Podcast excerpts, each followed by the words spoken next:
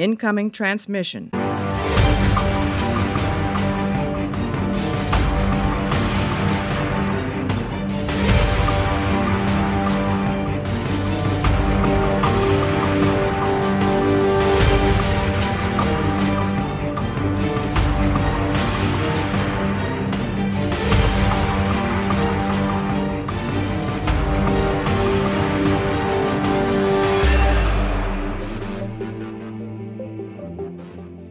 Hallo und herzlich willkommen zur neuen Folge von Warpcast, Folge 11. Heute mit A Beginner's Guide to Perry Roden Teil 2. Wir sprechen über den Andreas Eschbach Roman Das größte Abenteuer. Hallo Mario. Hallo Zuhörer, hallo Chris. Du hast gesagt, du willst heute den Anfang übernehmen, deswegen würde ich dir einfach mal den Steilpass geben und dir einfach mal den Sprechanteil überantworten am Teil. Am Anfang. Mensch, ich habe schon wieder. Mach einfach, komm. Komm. Ja, also, liebe Zuhörer, der Chris hat sich äh, nach unserem ersten Beginners Guide für Perry Roden, ähm, ich würde es mal sagen, interessiert gezeigt, die Serie etwas in die Tiefe kennenzulernen, weil ich denke, das dürfte jedem, der mal eingestiegen ist, irgendwann auch so gegangen sein. Es ist schon faszinierend, was da für eine Welt auf einen warten könnte. Und ich habe dem Chris äh, seinerzeit eine klare Liste gegeben, was er wie in welcher Reihenfolge lesen soll. Der Purist wird jetzt wahrscheinlich schon wieder schreien, weil da auch Perineo mit drinne ist. An der Stelle. Uh, da freue ich mich schon drauf. Da freue ich mich schon drauf. ja, ich mich auch. Und da können die Puristen meckern, wie sie wollen.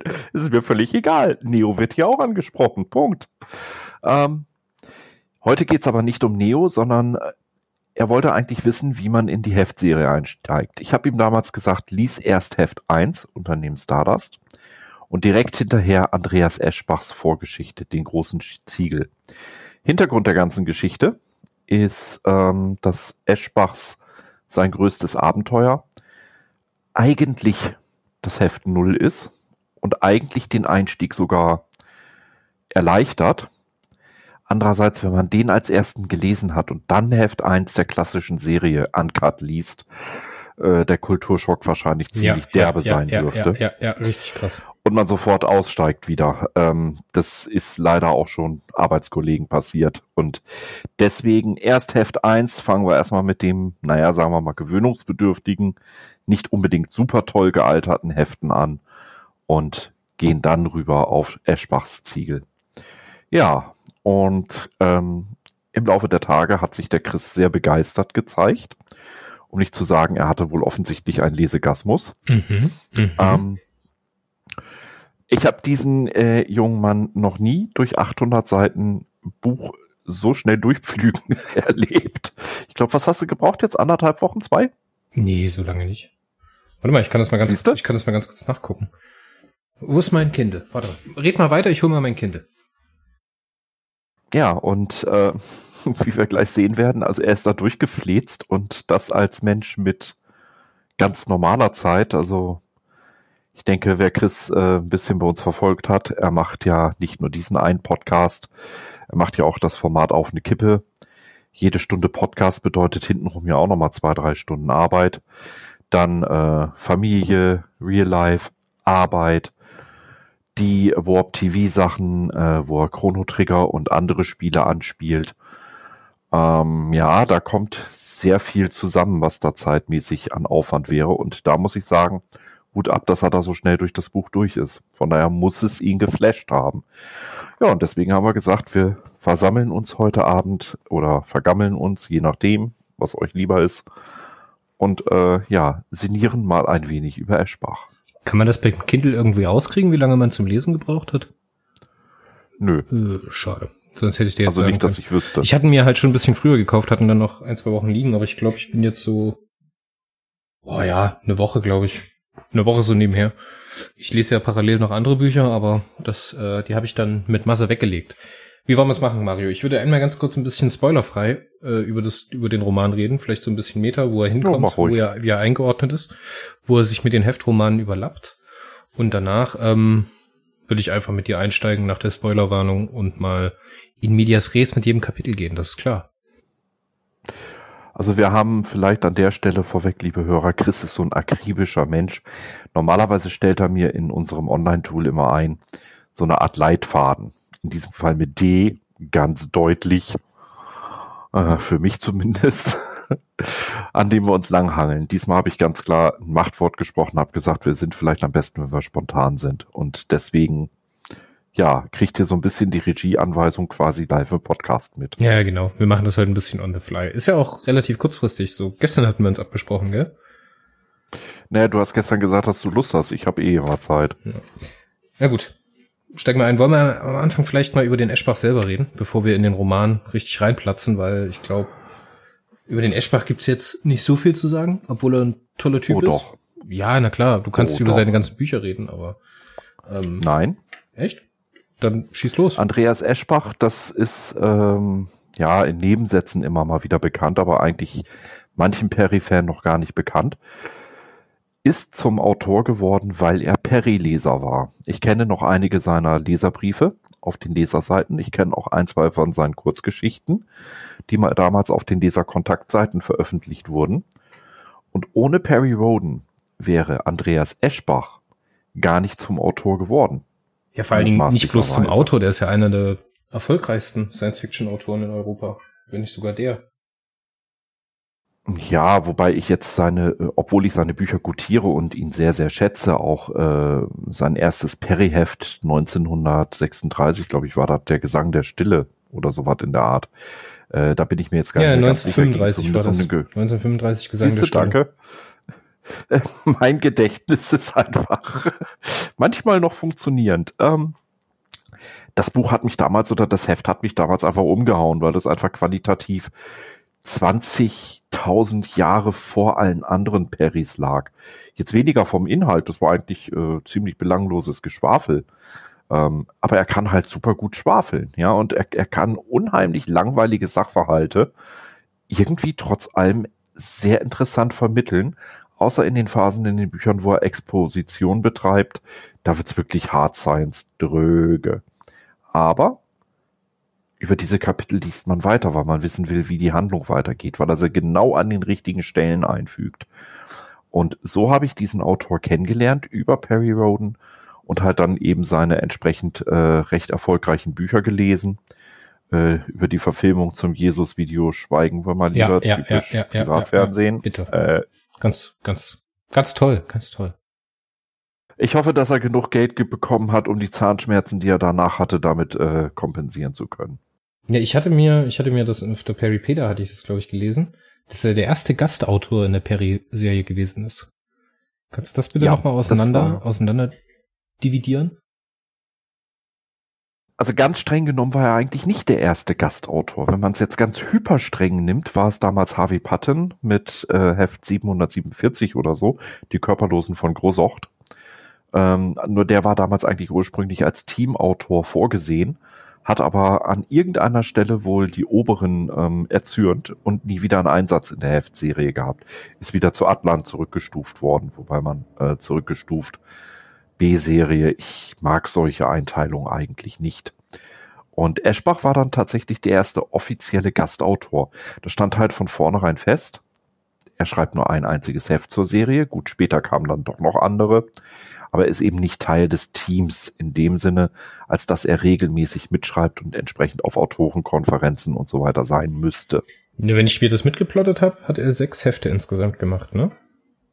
Ja, sogar ein Jubiläumsheftband 2500. Ähm, ich denke mal, das dürfte den Verlag auch einiges an, an mehr Geld kosten, als ein normaler Perry-Autor ja, natürlich. bekommt. Aber ich denke auch, der Werbeeffekt durch Eschbach ist mit durchaus positiv. Und man kann jedem seiner Gastromane eins zugute halten.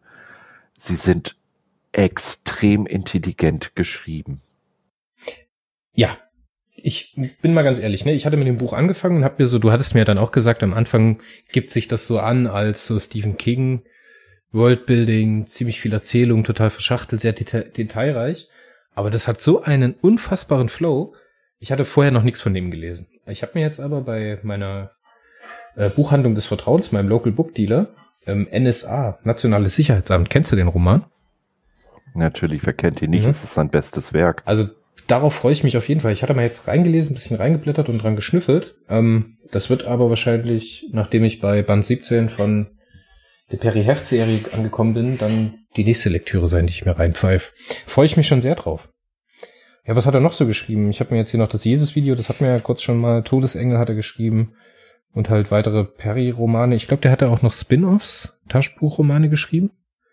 Oder erinnere ich das gerade ja, falsch? Ja, und ich denke, sein bestes Werk äh, bis NSA war und ich glaube, für den Hard Science-Fan dürfte es für immer sein bestes Werk bleiben, nach jetzigem Stand. Äh, der Herr aller Dinge. Ja, schwierig. Das hatte ich irgendwann mal im Buchhandlung stehen sehen und dann lese ich der Herr aller Dinge. Und das war phonetisch so sehr bei der Herr der Ringe, das habe ich nicht mal in die Hand genommen, glaube ich. Ja. Ich glaube, das Cover war auch total sagen. Wenn du jetzt hier NSA in der Hand hast, das ist ja total toll aufgemacht. Ich weiß, ne? ich weiß. Aber der Herr aller Dinge hat seine Stärke in äh, dem letzten Drittel, wo Eschbach eigentlich sehr klassisch, Eschbach hat immer ein, eine Aufteilung. Irgendwie ist er da relativ äh, fix. Das erste Drittel ist bei ihm Geschwafel la King. Das zweite Drittel ist, wir treiben die Handlung relativ schnell voran und bringen Action. Und im dritten Drittel, bevor er wieder mit, mit ganz am Schluss mit Action aufhört, hat er unheimlich lange Phasen der Erklärung, der Exposition. Und das hat er bei Herr aller Dinge natürlich extrem ausgewälzt. Ich habe noch nie einen Autor gelesen, bei dem 100 Seiten Hard Science wirklich Erklärungen, wie Nanoroboter funktionieren. Äh, ich habe noch nie 100 Seiten technisches Geschwafel und, und Technobubble. Und das ist jetzt nicht abwertend gemeint, sondern ähm, er versucht dort wirklich äh, moderne Science, wirklich echte Science einfließen zu lassen in das Buch. Ich habe noch nie so ein Geschwafel so interessant gefunden. Ich hatte ihn. Das ist eine Fähigkeit. Ich hatte mir in der Vorbereitung zu dem Podcast ein Interview mit ihm angehört. Äh, bei der Buchmesse kann das sein, vor letztes Jahr, letztes Jahr bei der Buchmesse, da hat er dann auch über äh, das größte Abenteuer gesprochen. Ey, total angenehmer Typ, total ruhig, nicht so aufgedreht, nicht so eine Promosau, der halt alles rausbricht. So, der hat total easy auf die Fragen geantwortet, der hat seine Geschichte erzählt, dass er halt schon immer Perry-Fan gewesen ist und dass er das als große Ehre empfindet und wie es zu dem Buch gekommen ist. Ähm, Fand ich toll, fand ich echt toll. Mega angenehmer Typ. Mit dem würde ich gerne mal ein Bierchen trinken ja. gehen. Ja, wobei ich denke, so von, von seiner Art her ist da. Ich weiß nicht, ich schätze ihn nicht so unbedingt ein, als wenn er der Typ ist, der ein Bierchen trinken geht, sondern der einfach sagt, weißt was, leckeres Glas Wein. Ist besser. Wollen wir ein bisschen spoilerfrei über das Buch sprechen? Wie gesagt, wir haben schon gesagt, es ist ein riesiger Brecher. Ähm, 800 Seiten, 860 Seiten oder irgendwas? Also ja. richtig großer Kracher ist auch bloß, glaube ich, in Hardcover gebunden erschienen, nicht als Taschenbuch bis jetzt. Zumindest soweit ich das Aber als E-Book und als Hörbuch. Als E-Book und als Hörbuch, genau, bei äh, Fischer, Fischer Tor Verlag ist er erschienen. Ähm, beim Argon Verlag als Hörbuch. Und ich habe mir das Hörbuch auch als Hörprobe mal reingezogen. Ähm, ja, beim Argon Verlag macht man bei Hörbüchern eigentlich kaum noch was falsch. Die sind mittlerweile so hochwertig, auch wenn ich das jetzt so ja. ähm, hier und da ein bisschen bisschen kritisiere, dass man da ein bisschen mehr Bums in die Stimme hätte reinbringen können, aber sei es wie es sei, das ist ja sehr Geschmackssache. Wie gesagt, beim, beim Hörbuch gibt's überhaupt nichts auszusetzen. Äh, die Erzählung eignet sich für ein Hörbuch. Dadurch, dass das so eine leicht, immer wieder, eigentlich immer auf einem Level die Erzählung, ne, von der Spannung her. Es geht ja wirklich Schlag auf Schlag, da sind keine großen Lücken, bis auf am Ende, wo man dann so ein bisschen äh, wo ein bisschen in die Kupplung tritt, ne, und dann erstmal wieder versucht, den Gang zu finden, gerade in dem Teil des Romans, wo es dann auch in die Handlung der Heftserie reingeht. Eignet sich's für mich sehr, sehr gut als Hörbuch. Ist auch durchgehend spannend zu hören, ist aber, glaube ich, auch 39 Stunden das Hörbuch oder sowas. Also sehr, sehr umfassend. Vielleicht erzähle ich ja einfach mal so ein bisschen ähm, zur Vorgeschichte des Buches, genau, soweit wir genau. sie als Leser mitbekommen haben. Ähm, es näherte sich halt letztes Jahr äh, oder vorletztes Jahr, nee, vorletztes Jahr, da waren wir in der Vorbereitungsphase zu Band 3000, ja, großes Jubiläum, ähm, da musste irgendwie was Großes kommen. Jetzt hatte man natürlich kein Weltcon gemacht. Ähm, ja, die Leserschaft gibt einfach große Cons so in dem Sinne eigentlich kaum noch her, von der Masse her. Und irgendwie brauchte man mediale Aufmerksamkeit. Und ich denke, ähm, da man mit Eschbach jemanden hat, der die Perry-Serie als Fan verfolgt, der als Gastautor einige sehr schöne Beiträge ja schon gebracht hat, ähm, ja, wie ich Klaus Frick kenne, wird er wahrscheinlich mit Eschbach irgendwann einfach nur so mehr, ja, so halb im Scherz über so eine Idee geredet haben, dass das wohl zu Band 3000 wahrscheinlich sehr gut passen würde, wenn man da ein ja, echten Eschbach-Burner, so ein Ziegel vorlegen kann, ähm, der einfach mal den Charakter Perry Roden, der in der Heftserie doch sehr diffus bleibt, äh, als Charakter ein bisschen beleuchten kann und quasi so eine Art Heft Null, so eine Vorgeschichte bietet. Das wurde auch dann relativ schnell publik gemacht. Äh, wir konnten auch schon das Cover vorab äh, bewundern. Und dann gab es natürlich äh, im Periodan Forum habe ich es gar nicht verfolgt. Das äh, ist mir einfach zu toxisch. Ähm, auf Facebook sehr, sehr viele negative Anmerkungen über das Buch, bevor es überhaupt irgendjemand in der Hand hatte oder hatte lesen können. So typisch äh, Altleser, und in diesem Fall meine ich jetzt Altleser, damit meine ich die typisch meckernden äh, Langzeitleser, die, die einfach alles kaputt reden wollen äh, wie kann man, warum muss das, mi, mi, mi, da macht man doch garantiert wieder sachliche Fehler, bla, bla, bla. Und warum muss man denn was vor den äh, Heftromanen bringen? Die wurden relativ schnell mundtot gemacht, weil never judge a book by its cover. Und wie will man bitte ein Buch beurteilen können, wenn man es noch nicht gelesen hat? Dazu noch was, ähm, ich hatte das, ich bin jetzt, wie gesagt, ich bin nicht so firm im Periversum, dass ich jetzt sagen könnte, das oder das ist ein fachlicher Fehler. Aber es gibt so ein paar Stellen, wo Eschbach um so Themen herumschifft. Und er machte das in Douglas Adams Manier, indem er dann halt einfach so den Homer J. Adams, den Erzähler, ausführen lässt, dass er ja, wie in der galaktischen Enzyklopädie erwähnt, ist das eigentlich ein Fehler, weil eigentlich war das so und so. Oder später sagt er dann an der Stelle, ähm, Perry selber konnte sich nicht mehr dran erinnern und äh, in, der Ver in der Erinnerung verändern sich die Sachen auch nochmal. Also ich glaube, er hat das schon gesehen, die Stellen. Wo er, ja, hat er. Und die hat er halt versucht, so ein bisschen so in Douglas Adams Manier zu umschiffen. Fand ich sehr, sehr gut. Hat er auch weitestgehend widerspruchfrei geschafft.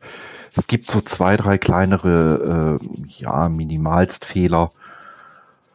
Ja, bitte. Also, ähm, also wer sich an diesen Mini-Fehlern jetzt noch aufhängen möchte. Ich meine, ich bin ja selber einer, der, der wirklich jedes Heft kritisch beäugt und auch dem Fehler ins Gesicht springt. Ich suche nicht danach, sie springen mir ins Gesicht. Beim Eschbach ist mir keiner ins Gesicht gesprungen. Es ist auch in Ordnung, wenn man sie anmerkt, aber es gab auch noch da wieder so zwei, drei Leser, die sich dann an diesen zwei Mini-Fehlern aufgehängt haben. Ja, ähm, geht euch doch ritzen. Ernsthaft. so, mit der Vorgeschichte sind wir soweit durch, dann würde ich nämlich mal ungefähr die Spanne abreißen. Nein. Nein, wir sind noch nicht sind durch. Wir nicht. Nein. Man muss jetzt zum Eschbach-Roman sagen, dass er ähm, nicht nur neue Sachen bringt. Er bringt und das hatte er in dieser Vorkonferenz auch schon gesagt, Teile der Heftserie wieder. So gab es zum Beispiel in den 1100er Heften Der Junge von Case Mountain. Das war so ein Doppelroman.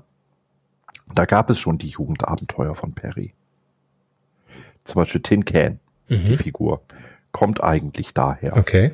Es wird auch auf eine Szene im Pariser Straßencafé, ohne jetzt zu viel zu spoilern, verwiesen, die in den Atlan ähm, Zeitabenteuern vorkamen.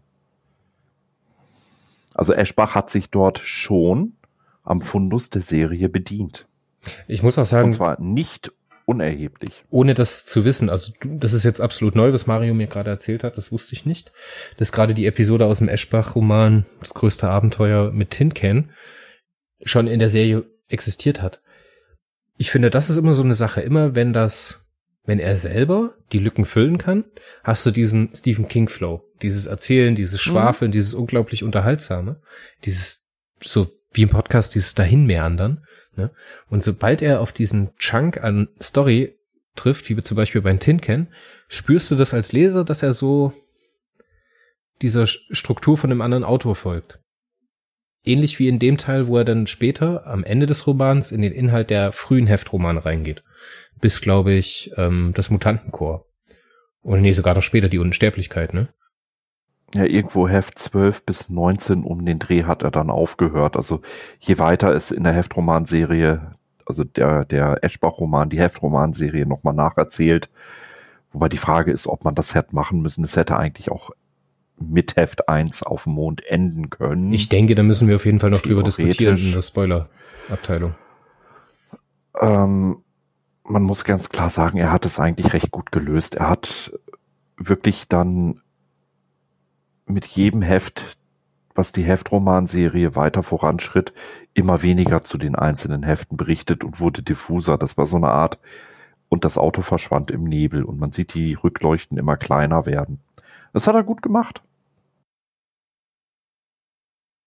Wie gesagt, das ist das, was ich noch anmerken wollte. Diese Teile, die ja als schon bestehende Prosa, die es in der Serie gegeben hat, wenn man die, die merkt man als Leser auch, wenn man sie nicht erkennt als solche. Das ist immer so ein kleiner, so eine kleine Zäsur, möchte ich jetzt meinen, ohne dass man darüber stolpert. Also man kann flüssig weiterlesen, aber man merkt, dass das irgendwie, gerade mit Tin Can im Roman, das passiert einfach so. Als so riesiger Block. Und irgendwie ist man davor gewohnt, dass er halt so langsam in so eine Teilgeschichte reinführt. Ja. Jetzt lass es uns nochmal von vorn durchgehen. Wir beginnen eigentlich in der Familiengeschichte von Perry Roden mit seinen Ahnen bei so zeitlich um die Jahrhundertwende ins 20. Jahrhundert hinein, wo seine Eltern herkommen, aus dem kleinen Städtchen Roden, was es nicht mehr gibt. Nee, äh, Quatsch, nee. Schernsting. Nee, Schernsting? Richtig. Schernsting, ne? Ja, Schernsting. Ich muss sagen, eine schöne Anspielung auf Karl Herbert Scher und Walter Ernsting, die beiden Gründer der Serie. Das war, äh, ja, ich, als ich das gelesen habe auf den ersten 10 oder 15 Seiten, wo das kam, ich muss zugeben, ich habe das Buch aus der Hand gelegt, weil ich erstmal herzhaft lachen musste. Das war, ja, mag albern sein, so eine Namensverballhornung. Aber Perry Roden kommt aus Schernsting. Ähm, das ist eine Verbeugung, das ist eine Hommage, das ist ein bisschen lustig, ein bisschen kindisch, aber ich finde, das ist ein super schönes Easter Egg. Genau, dann beginnt man praktisch so durch die Familiengeschichte, wo die Familie herkommt, wie die nach Amerika gekommen ist, wo die dort ihre Wurzeln geschlagen hat, dass sie teilweise in New York gewesen ist, dann später in Chicago und dann in, wie hieß der Ort? Manchester, genau. Geht man dann halt so durch und lässt den jungen Roden dann halt aufwachsen bis man später halt in die Teile kommt, wo es in seine Ausbildung geht, wie er zum Risikopiloten, zu diesem Risikopilot, der dann am Ende auf den Mond fliegt und dieses Sonnensystem verlässt, hin ausgebildet wird, was er dann für Probleme kriegt. Man hat auch immer wieder diese, ja, gibt immer wieder Katastrophen im Buch. Also das Leben ist dann praktisch an diesen Meilenstein der Katastrophen gebildet. Man hat wenig ähm, positive Erlebnisse, die so aufgebaut und auserzählt werden, sondern es wird halt immer auf die Katastrophen, auf die Spannungsfelder gepackt. Der Erzähler, der uns durch das Buch begleitet, ähm, der baut das auch immer dahin auf. Der sagt am Anfang irgendwann, ja, eigentlich ist ja die negative Erfahrung und die Stresssituation das, was den Charakter bildet und dementsprechend führt er uns dann wie an einer Perlenschnur durch Perrys Leben. Er lässt halt viel aus, was man halt merkt, was halt nicht natürlich wirkt, so dass er diese Liebesbeziehung, die er dann so mir nichts, dir nichts abbricht, dass da ansonsten wenige solche Sachen rauskommen, dass er später auch Aspekte wieder weglässt. Zum Beispiel das Lesen, was am Anfang sehr präsent ist für Perioden in seiner Kindheit, lässt er dann später im Erwachsenwerden immer weiter weg. Ich glaube, die letzte großartige Erwähnung ist äh, Marc Aurel Selbstbetrachtung und danach fällt dieses Thema Lesen eigentlich so weg und am Ende kommt bloß noch eine kurze Erwähnung, ja, ich habe die ganze Nacht gelesen. So. Zum Erzähler allgemein vielleicht noch? Na, ich möchte vorher vielleicht erst noch mal Stück für Stück erwähnen. Ähm, Eschbach hat in diesem Roman als erster Autor wirklich mal für mich nachvollziehbar den Namen Roden erklären können. Fand ich unwahrscheinlich schön. Genau. Seine Eltern hießen Roden, also R-O-D-E-N. Und bei der Einbürgerung in Amerika hat ein launischer Beamter halt diesen Namen amerikanisiert, so wie es halt oft gewesen ist. Ja, so ein typischer American à la, hey, ich finde Trump geil, genau. Ja, genau. Ging, ging ja ganz vielen dazu. Ich glaube, das taucht auch auf in der Pate.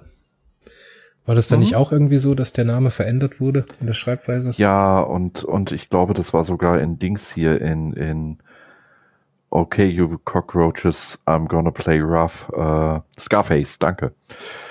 Scarface war es ja auch nicht anders. Anyways, ähm, der Roman bietet gerade in der Anfangszeit, das habe ich damals im, im, äh, auf Facebook auch schon gesagt, die ersten 100 Seiten ich habe das Gefühl, ich habe einen Stephen King auf absoluter Höchstform vor mir. Es ist einfach nur belangloses Expositionsgeschwafel, völlig ohne irgendwelchen wirklichen, echten, informativen Inhalt, bis auf so zwei, drei Sachen. Boah, Mario, das würde ich jetzt nicht so sagen.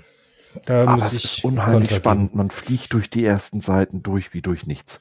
Also wenn, auch wenn Mario das jetzt hier so sagt, Geschwafel, ne, belangloses Geschwafel, das ist es meiner Meinung nach nicht, weil der eigentlich keine Erzählung hat, die im späteren Verlauf des Romans keine Rolle spielt.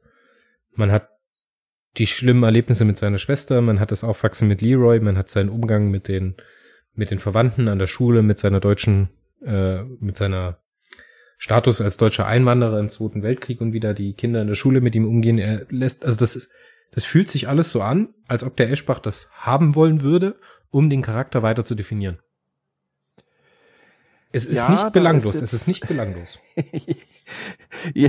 Jetzt wird natürlich der geneigte Perry Roden Heftleser, der alle 3000 plus Hefte kennt, äh, wissen schmunzeln und äh, Chris so ein bisschen auf den Kopf tätscheln und passt schon mal Junge.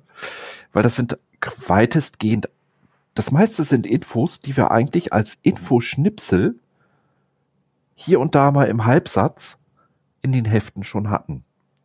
Also für den geneigten Rodan Kenner oder Hardcore-Fan, und ja, ich möchte mich jetzt mal als Hardcore-Fan äh, doch bezeichnen an der Stelle, sind die meisten Infos eigentlich nicht neu.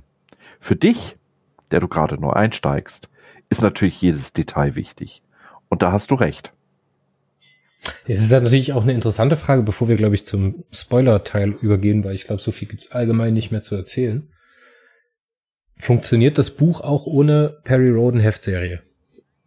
Ja, natürlich. Würdest du echt meinen?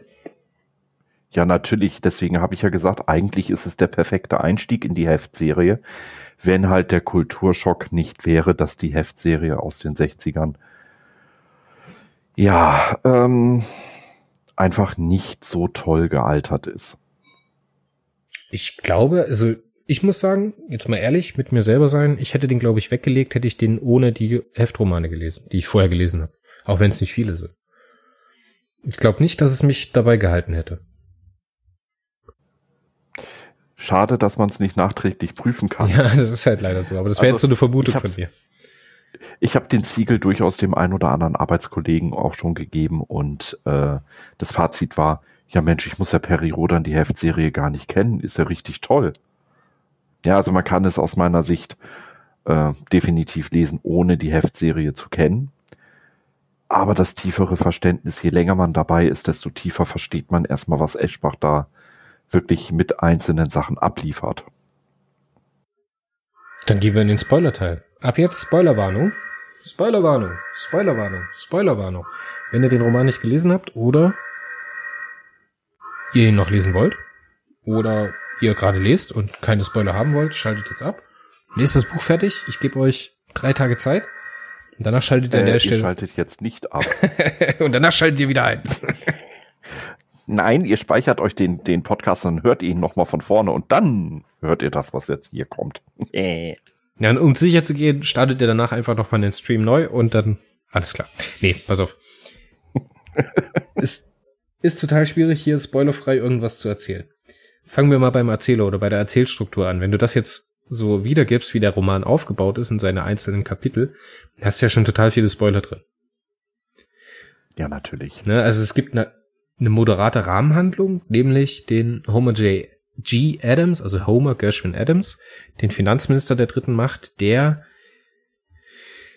bis oh, August, glaube ich, 1971 im Gefängnis in London sitzt und dort zu Recht und zu Recht genau und dort die äh, die Taten und das Wirken von Perry Roden wahrnimmt. So dass diese Geschichte bis zu seiner Entlassung ist immer als Zwischenspiel zwischen die einzelnen ähm, Kapitel gesetzt. Die einzelnen Kapitel könnte man jetzt halten, die sind ungefähr so vom, vom Umfang her wie so ein dicker Heftroman. Also so 120 bis 130 Seiten würde ich jetzt mal sagen, ungefähr. So ein einzelnes Kapitel. Ich muss gerade noch mal wieder Korinthen kacken. Bitte, kacke Korinthen.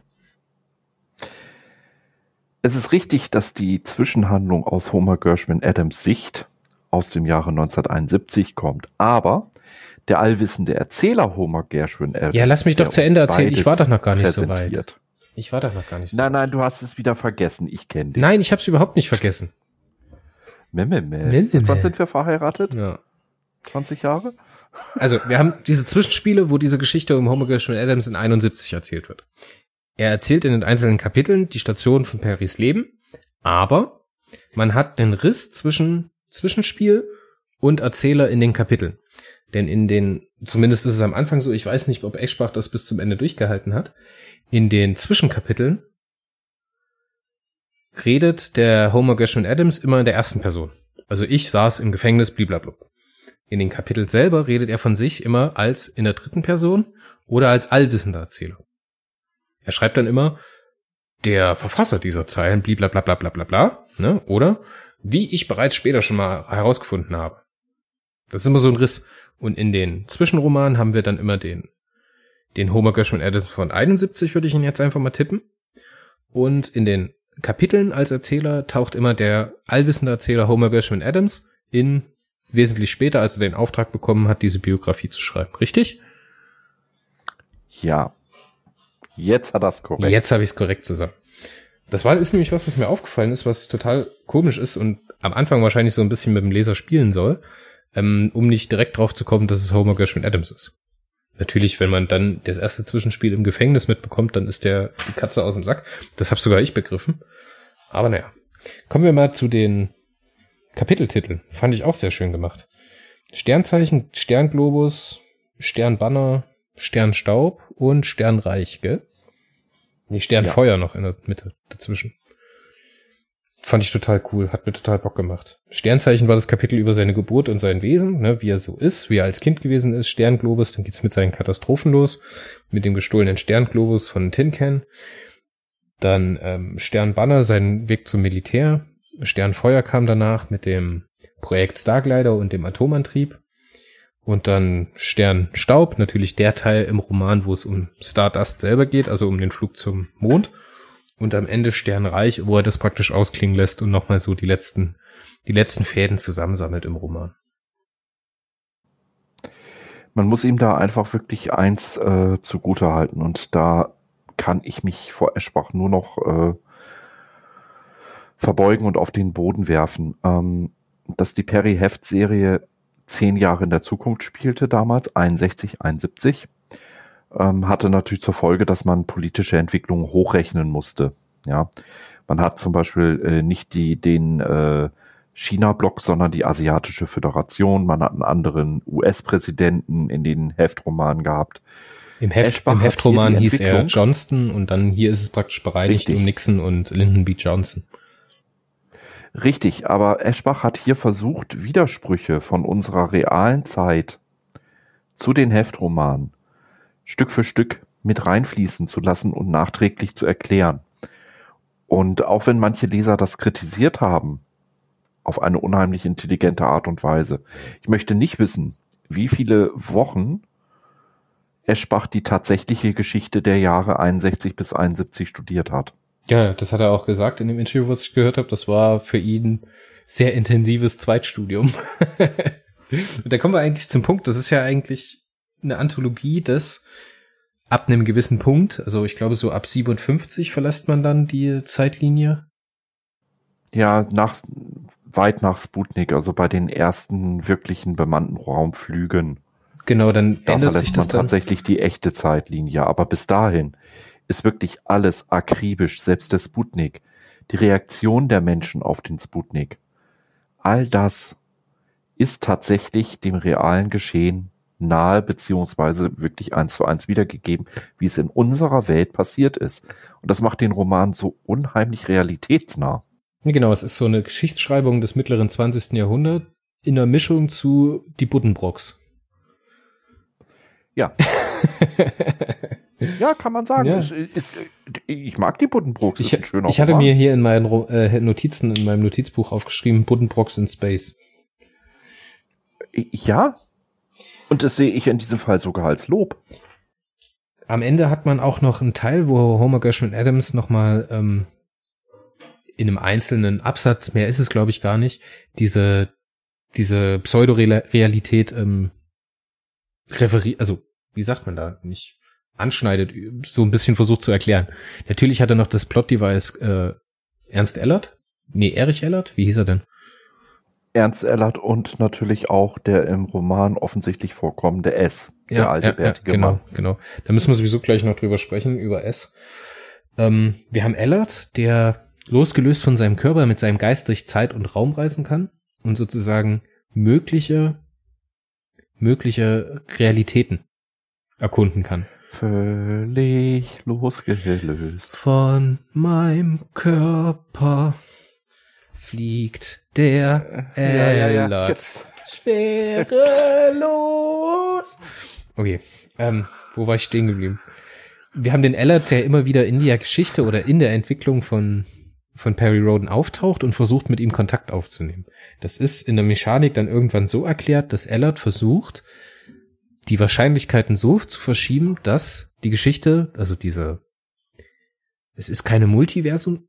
Jetzt muss man mal ganz kurz über diese wie funktioniert das jetzt? Also der Ellert sieht mögliche Zukünfte. Das heißt, er reist mit seinem Geist aus einem späteren Zeitpunkt. Der Zeitpunkt ist nicht näher beschrieben. Habe ich das richtig im Kopf? Ja. Er reist zurück und begleitet den Perry Roden in seiner Entwicklung. Mit dem Wissen und mit dem Versuch, die Zukunft genau dahin zu führen. Warum tut er das? Was ist seine Motivation? Jetzt müsste man natürlich Ernst Ellert wirklich kennen. Also Ernst Ellert taucht in der Originalheftserie immer wieder auf.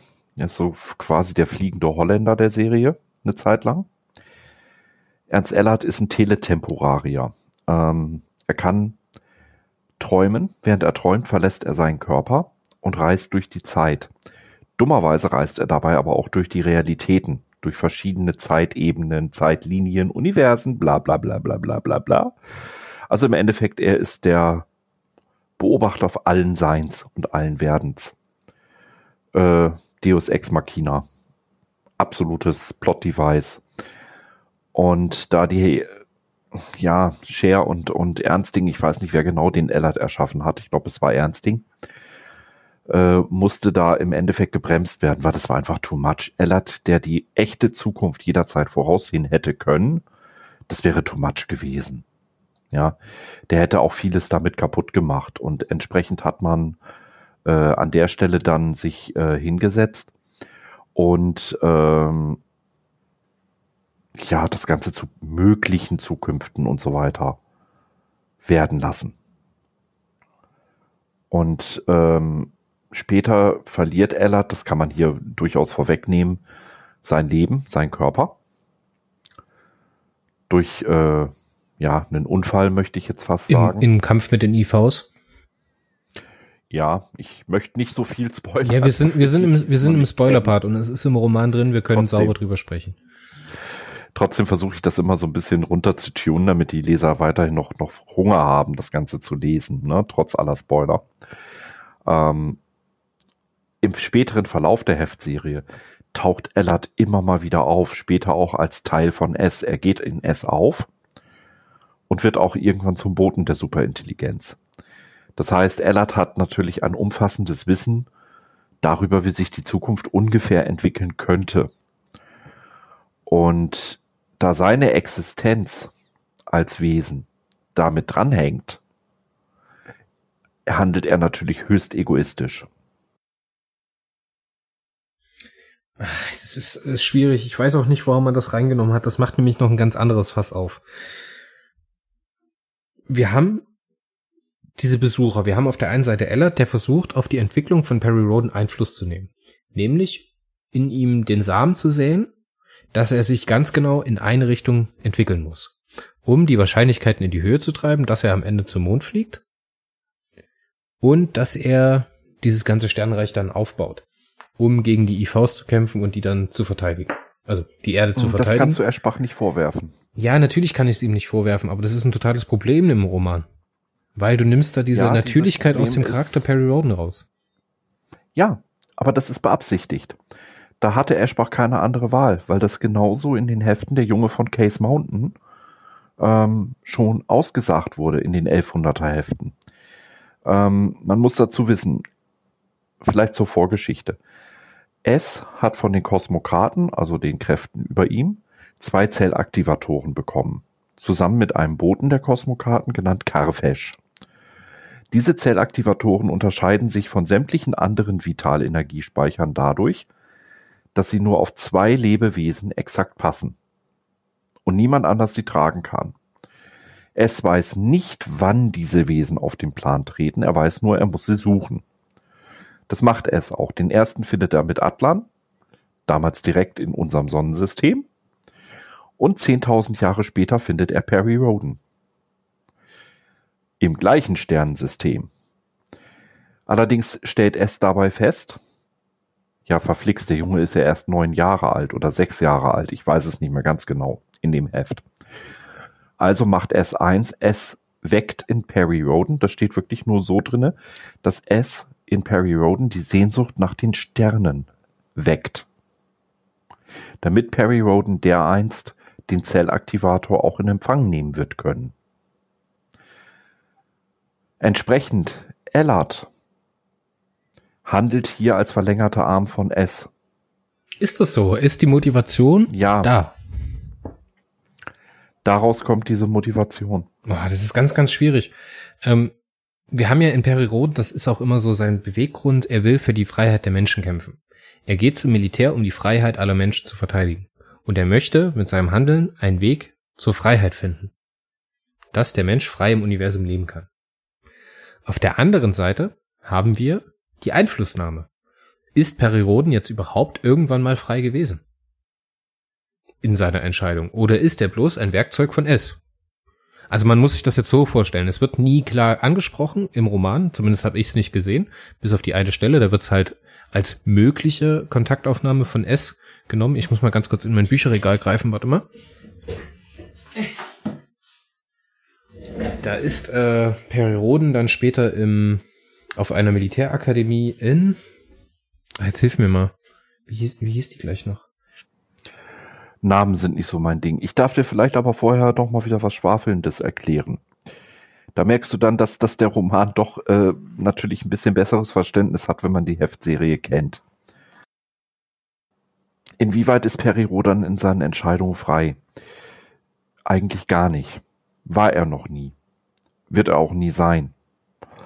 Ähm, es ist vor 20 Millionen Jahren entstanden aus einer Entität, die sich der Wanderer nannte, die alles über ihre Herkunft vergessen hat. Also eigentlich ein übermächtiges Geisteswesen, aber eben noch keine Superintelligenz. Ne? Es hat mit äh, Perrys damaliger Lebensgefährtin Mondra Diamond ein Kind gezeugt, DeLorean Roden, durch Perry. DeLorean hat das Wissen von S aus dem Jahr circa 5000 noch was nach Christus bis 20 Millionen Jahre vor Christi. Und dieses Wissen von S geht bei der Entstehung von S zur Superintelligenz auf S über. Also im Endeffekt hast du eine riesige Zeitschleife. Moment, Moment, Moment. Ich krieg gerade Nasebluten, weil das ist zu viel für mich. Was hier? Nochmal bitte. Ich hab's. Also der Zuhörer kann gerne zurückspringen und ich kann es hier am Ende rausschneiden, aber das musst du mir jetzt gerade nochmal erklären am, am Ende äh, der, der Entstehungsgeschichte von S, Heft 2000 von Perry Roden, mhm. kommt raus, dass S in einer circa 20 Millionen Jahre umfassenden Zeitschleife existiert. Er entsteht aus dem Wesen der Wanderer? Und äh, psionischer Energie aus dem Insharam. Aha. Und der Chronist von S ist der Sohn von Perry Roden, DeLorean. Und dieser DeLorean gibt sein gesamtes Wissen über die Zukunft an sein Baby selbst, welches in S Moment, Moment, Moment. der Entstehung an das Baby also eingeht. S gibt das Wissen an DeLorean? Nein, DeLorean ist der Chronist von S, der S immer mal wieder Wissensfragmente über die Zukunft vermittelt. DeLorean ist ein eigenständiges Wesen in S. Alter. Können wir das mal ganz kurz beiseite wischen? Ich krieg's so, also, nee. Ich muss mich kurz sagen. Was ich eigentlich sagen wollte. Es wird ja bloß so referenziert, dass äh, der Perry Roden auf dem, auf dem Weg zu. Jetzt hör mir zu. Hört auf jetzt. Leute, mit sowas, mit sowas muss ich mich auseinandersetzen hier, ja? Und, und dabei ist das ja noch die einfache Variante. Oh, ja die noch einfache, was Kopfschmerzen macht. Du bist so dumm. Ja, Ach, ich lieb mich auch. Also Perry Roden ist auf dem Weg zum Baseballspiel, kommt über einen Flohmarkt und wird dann von einem alten, bärtigen Mann angesprochen und ihm wird ein Buch aufgeschwatzt. Und das ist genau das Buch hier. Marc Aurel Selbstbetrachtung. Kennst du das Buch? Nein, nein. Das habe ich äh, Marco vor kurzem empf empfohlen. Wenn du äh, Kartensprüche brauchst, wenn du irgendjemand eine Karte schreibst, kannst du total tolle Sprüche rausnehmen. Und es klingt immer übelst schlau. Da stehen dann so Sachen drin wie den unsterblichen Göttern und uns verleihe du Wonne. So, und was, was soll das? Was, das bringt uns jetzt überhaupt nicht voran.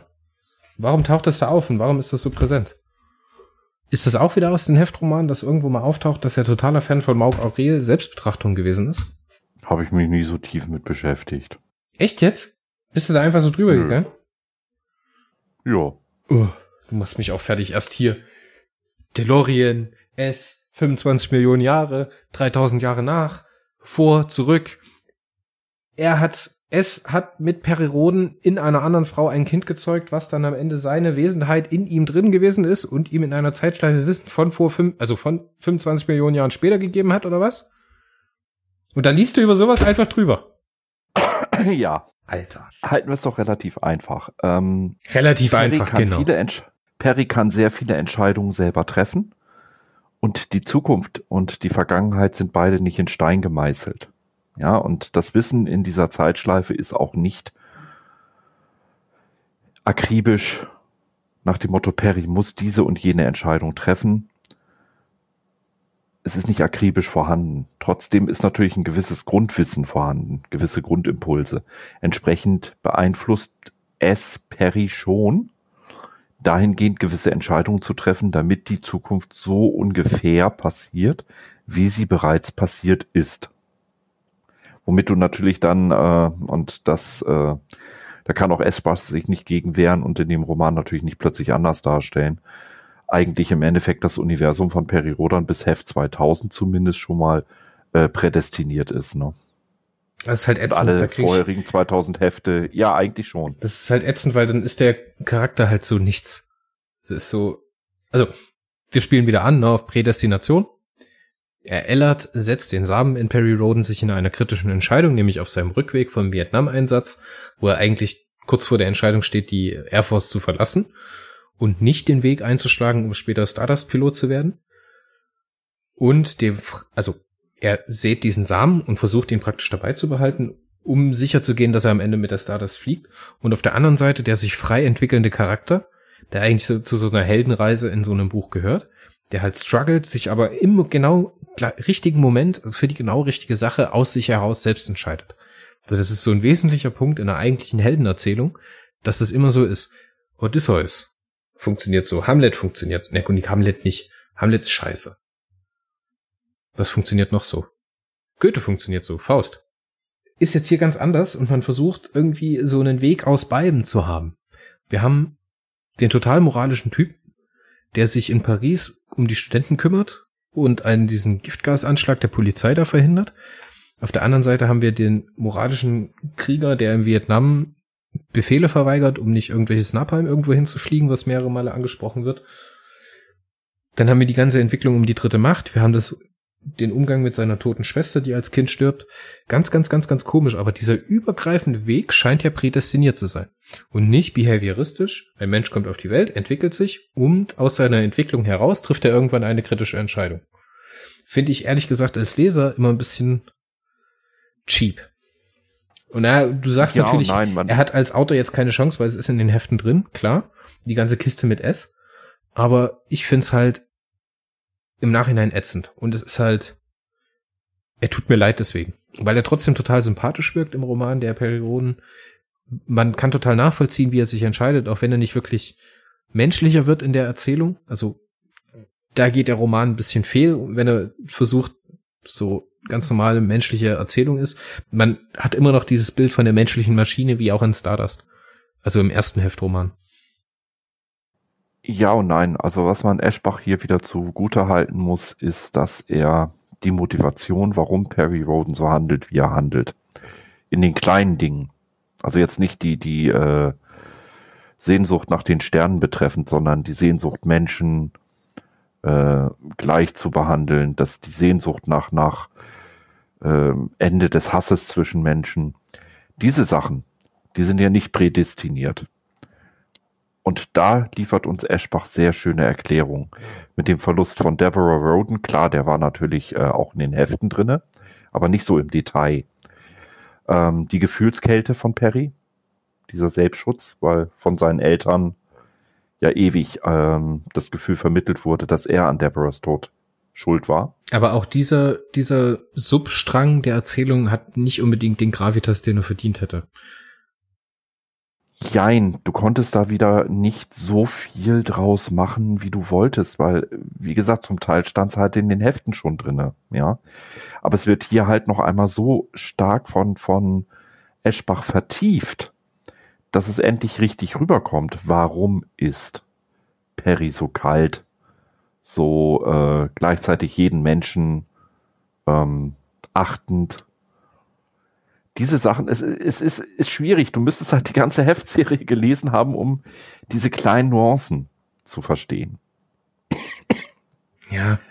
Leben wir einfach mal damit, dass, dass das äh, Ganze mit dem Prädestinierten nur zum Teil ganz prädestiniert ist nur der grobe Lebensweg beeinflusst wird, die vielen kleinen Entscheidungen aber immer noch Perrys sind.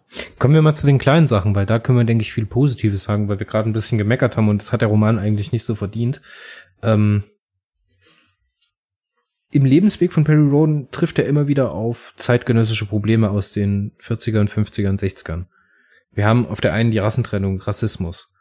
Dann hat er, dann schreibt der Eschbach einfach diesen, diesen, diesen Schnipsel wo Perry Roden auf Leroy Washington trifft. Ich weiß jetzt auch wieder nicht, ob das schon im Roman, in den Heftromanen drin gewesen ist. Ich fand das aber wirklich perfekt. Er trifft diesen Jungen, der mit einer Lupe gerade irgendein Insekt am Untersuchen ist. So, und dann fängt er an, dies und das, und dann als Kind fragt der Perry Roden den Leroy Washington jetzt, willst du vielleicht irgendwann mal Biologie studieren? Und dann sagt der Leroy Washington einfach, so einer wie ich kann doch nicht studieren und Perry Roden scheint es überhaupt nicht zu verstehen. Und dann deutet der Leroy auf seinen Arm, der ist schwarz, Kohlrabenschwarz. Ne? Und dann wird auch immer wieder damit umgegangen, wie unverständlich das für den jungen Roden ist oder für den jungen Perry ist, ähm, dass man diese Rassentrennung auch noch so durchführt. Und auch die äh, Entwicklung um Malcolm X, um den March of Washington, wo er dran teilnimmt, um Martin Luther King und so weiter und so fort. Das ist sehr, sehr präsent. Und dieser Leroy Washington in seiner eigenen kleinen Drama, was auch sehr, sehr interessant ist und gut erzählt ist, wie ich finde, nimmt auch immer wieder so diese Anknüpfungspunkte im Leben und scheint ihn auch immer wieder zu beeinflussen. Diese Situation, als Leroy sich von seiner Freundin Alice, glaube ich, heißt sie, Alice? Kann das sein? Oh, ich habe die Namen. Wie gesagt, Namen sind sind so immer so ein bisschen mein mein Problem. Als, auch im Real Life. Als er sich von seiner Frau trennt und dann später nach London umzieht und neu heiratet, das trifft Roden und beeinflusst seinen Umgang mit anderen Frauen. Was haben wir noch für kleine Themen? Ich habe mir die, ich muss hier noch mal ganz kurz durch meine Demokratie. Warum, wie politische Entscheidungen getroffen werden und wie korrupt man der ein oder andere politische Würdenträger ist, wie er mit Korruption umgeht warum er so später entscheidet, wie er entscheidet. Und wie er später auch die Leute zur Rechen Rechenschaft zieht. Das Homer Gershwin Adams erzählt das dann auch wieder sehr präsent. Das sind zum Beispiel die ganzen Auslöser für den verhinderten Atomkrieg 1971 in der Realität der Heftromane. Er dann später halt äh, zur Rechenschaft zieht und dass die ganzen 1980er Jahre dann eine Prozessorgie gibt. Ist so ein bisschen vom vom Gefühl her ähnlich wie die äh, äh, Den Hager Prozesse um die Verbrecher aus dem Kosovo-Krieg, die sich so ewig hingezogen haben. So wird es dann auch so ein bisschen angeklungen. Hm, das hat er, das, äh, das hat aber Eschbach als äh, persönlichen Original Content reingebracht. Ähm, da muss, muss man jetzt wieder sagen, hat er sehr schön ähm, auf Leserkritik, die immer mal wieder auf der Leserseite stand, reagiert. Weil auf der Leserseite wurde auch immer mal wieder gesagt, hier Leute, das kann nicht sein, ähm, dass ja alles so glatt ging damals mit der äh, Erschaffung der äh, dritten Macht. Ja, da hieß es immer wieder, ja, die dritte Macht ist halt entstanden und und ja, wenn du dich erinnerst, die ersten Hefte ja gelesen hast, es ging alles irgendwie sehr glatt. Und ähm, da hat Eschbach die Leserkritik aufgegriffen und uns nachträglich halt hier und da nochmal ein bisschen mehr Realität reingebracht. Das, was Cher halt zugunsten einer schnell voranschreitenden Han äh, schreitenden Handlung nicht erzählt hat, hat Eschbach hier nochmal vertieft mit diesen Kriegsprozessen. Ja, nicht nur das, man hat ja dann später auch, nachdem der Atomkrieg gescheitert ist und überall die Bomben gelegen haben, er lässt ja Leroy Washington auch an Lungenkrebs sterben, den er halt bekommen hat, weil diese Bombe in London eingeschlagen ist und er dieses frei gewordene Uran, Plutonium, was auch immer, eingeatmet hat. Und dass es da noch viel mehr Leute davon gegeben hat. Und immer wieder taucht das auf, dass selbst noch Jahre danach die Leute damit beschäftigt waren, diese Bomben wegzuräumen und aus dem Meer zu fischen ja, während es im Heftroman, wenn wir ganz ehrlich sind, ich glaube, das war in Heft 2 der, äh, äh, dieser Handlung, ja, die Bomben sind halt nicht explodiert. Hm, Friede, Freude, Eierkuchen. Nur in London hat's einen Haus zerdeppert. Äh, ja. Ja, das waren so zwei Sätze, so belanglos dahingeschrieben. Und, und die ganzen Ramifications, ähm, die ganzen Auswirkungen hat damals Cher natürlich gar nicht geschildert. Die hätten auch gar nicht in die Zeit gepasst damals 1961. Da will ich Cher gar keinen Vorwurf machen. Es passte nicht zu einer Heftromanserie, es passte nicht in die Zeit. Heute fragt man sich sowas natürlich. Mensch, was ist denn daraus geworden? Äh, hat man diese Verbrecher nicht zur, zur Rechenschaft ziehen können? Und da finde ich halt Eschbach absolut klasse, dass er das gemacht hat, dass er dort die Historie des äh, Rodan-Universums nicht nachträglich verändert, aber vertieft hat. Er hat ihm nochmal, er hat den ersten, du hast vorhin gesagt, 19 Bänden? Nee, 17 Bänden, ne? Ja, 19. Ich, ich glaube, er hat wirklich bis Heft 19 bis zur Unsterblichkeit erzählt. Ja, ja. Er begibt diesen 19 Heften, diese Erzählung aus den 19 Heften nochmal mehr, aber wie soll man das sagen? Mehr Geschmäckle. Weißt du, es wird nochmal ja. alles vertieft, es wird nochmal alles wesentlich ähm, schwerwiegender gemacht, die Fantan-Leute, die Gestaltwandler etc. pp. Das ist alles drin und wird nochmal von der anderen Seite beleuchtet, warum das so schrecklich ist, wie das mit Ellert ist. Ellert referiert auf die IVs etc. pp. Unfassbar, also wirklich ganz, ganz toll. In diesen kleinen Details ist der Eschbach wirklich, wirklich, wirklich toll. Ich würde sagen, du brauchst da eine Zigarettenpause, um dich zu sammeln. Nö, ich muss jetzt mich bald bloß dadurch, dass ich keine Gliederung gemacht habe, muss ich mich jetzt an den an den Notizen ein bisschen entlanghangeln. Aber ich würde auch gerne eine rauchen gehen. Eine Stunde ist rum. Und ich denke, unsere Zuhörer sind auch ganz froh, wenn sie ein bisschen Musik kriegen. Alles klar, dann hören wir uns gleich wieder. Bis gleich. Bis gleich.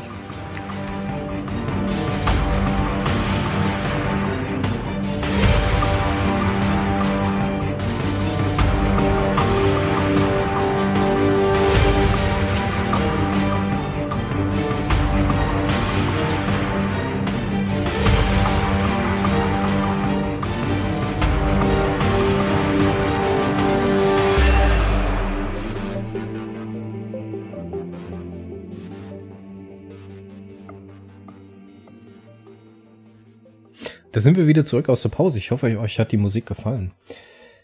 Mario, ich hatte ja schon gesagt, dadurch, dass wir diesmal ohne großartiges Konzept sprechen, ähm, gehe ich jetzt gerade so durch meine Notizen durch. Kindheit mit den Eltern im Krieg.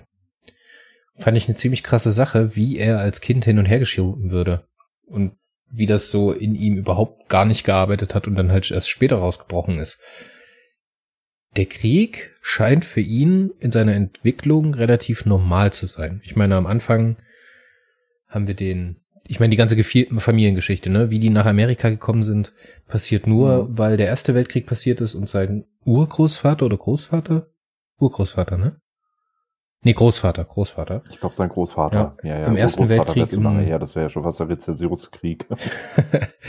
Im Weltkrieg gekämpft hat als U-Boot-Fahrer, ne? Ich denke auch wieder eine Anspielung auf Handgranaten Herbert? Äh, bitte nicht Handgranaten Herbert nennen. Ähm, das hat Scheer so ver... Karl Herbert Scheer. Danke, das hat Scheer damals so wehgetan. Er, er fand das so schade, dass man ihn darauf reduziert hat. Auf jeden Fall anscheinend wirklich eine Anspielung auf ihn. Dann später seine Eltern, sein Vater, der, äh, ich glaube, was hat er noch mal im Krieg gemacht? Im Pazifikkrieg war der unterwegs als weiß ich jetzt gar nicht mehr. Seine Mutter, die sich freiwillig zum Sanitätsdienst gemeldet hat, als ausgebildete Krankenschwester und dann auch immer äh, im Pazifik unterwegs ist, dann später der Koreakrieg, der eine Rolle spielt, der Vietnamkrieg, wo er selber zum Einsatz kommt, nachdem Starkleider eingestellt wird, zwischenzeitlich. Ähm, man versucht da schon so den Build-up zur Military Fiction. Aber jetzt muss man sagen, er bleibt dabei Humanist und ist sozusagen ein menschgewordenes Anti, ein menschgewordener Antikriegsroman. Ja, äh, das ist ja auch das, was, was Scheer damals auch in den klassischen Heften schon immer wieder drinne hatte. Ähm, Perry ist ein eigentlich in seinem Herzen, trotz allem Militarismus, ein zutiefst pazifistischer Mensch, der eigentlich jedes Leben, auch wenn es gegen ihn ist, schätzt und versucht zu schützen. Das kam natürlich in den Heften damals in den 60ern häufig gar nicht so direkt rüber. Ja. Ähm, Cher hat es immer dann besonders nochmal betont und teilweise auch äh, comichaft überbetont. Ähm, ja, wenn die anderen Autoren mal wieder ein wenig sehr in die faschistisch rechte Ecke geschlittert sind. Das soll jetzt nicht heißen, dass die Hefte damals faschistisch oder äh, rechtsgerichtet waren. Aber es gab einzelne Textpassagen, wo es manch Autor einfach im Eifer des Gefechts, das passiert bei Military, äh, wirklich übertrieben haben. Ja, und da kam Cher daher und hat den Menschen Roden auftreten lassen als sehr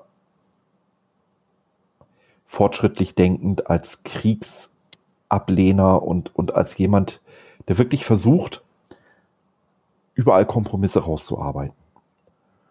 Und diese, ja, ganz, ganz äh, spezielle Art von Roden, die wird in diesem Roman hier super begründet.